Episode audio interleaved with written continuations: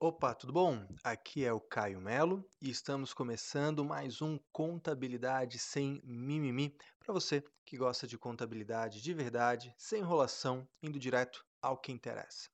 E hoje eu quero te dar uma dica sobre o início de 2019 e o regime especial de tributação, o famoso RET, para construtoras e incorporadoras. Fato é o seguinte: nós temos quatro modalidades de RET existentes, né? O RET de incorporação, que é o tradicional, o famoso RET 4% para incorporação imobiliária.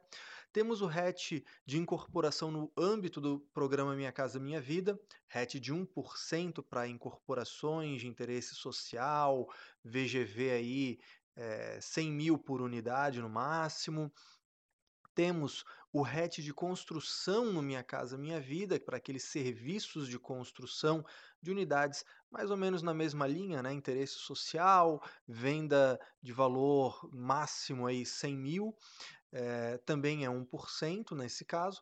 E o RET de construção ou reforma de creches, de pré-escolas, enfim, de estabelecimentos de educação infantil. Também 1%, nesse caso, serviços de construção ou serviços de reforma. E o lance é o seguinte: as três modalidades de 1%, incorporação no Minha Casa Minha Vida, construção no Minha Casa Minha Vida e construção e reforma de creches e pré-escolas, essas três modalidades estavam aí vinculadas a um prazo, a uma deadline de 31 de 12 de 2018. E até o momento não houve publicação de nada em diário oficial prorrogando esse prazo, ou seja, 2019 começou já eliminando três modalidades do RET. 2019, aliás, começou eliminando três modalidades do RET, as três de 1%. Só ficou o RET padrão, vamos dizer assim, o RET de incorporação de 4%, e agora os benefícios fiscais mais acentuados, de 1%, eles acabaram deixando de existir.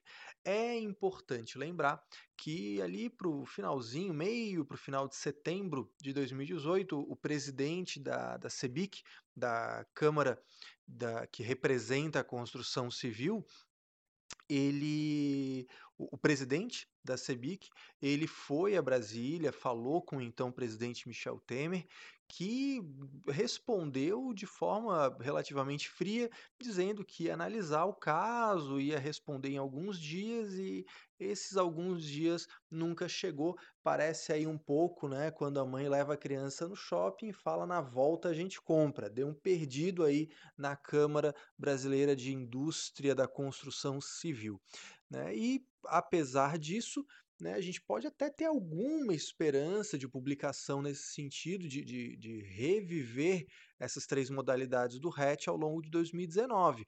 Não é impossível, mas não é muito provável. Tá? Se você quiser uma luz no fim do túnel, Vale lembrar que na primeira semana de 2019, eh, outros benefícios fiscais com essa mesma características, que, com essa mesma característica que se encerraram em 31 de 12 de 2018, que é o caso do Sudene, Sudã, foram revividos, foram ressuscitados por lei publicada na primeira semana de 2019. Então, isso não é impossível de acontecer. Mas hoje, se você for analisar hoje o planejamento tributário de uma construtora e incorporadora, se ela conta com o RET de 1%, Agora o verbo muda, né, vai para o pretérito, contava, pois o RET de 1%, até o momento pelo menos de gravação e publicação desse podcast, deixou de existir. Tá legal? Se você quer isso por escrito, se você quer um texto sobre isso, lá no meu blog está publicado, blog.caiomelo.com.br. Você pode acompanhar por lá, inclusive deixar seus comentários lá se você tiver dúvidas a respeito disso. E se você está escutando isso é, e é da área imobiliária, eu quero te dar uma dica.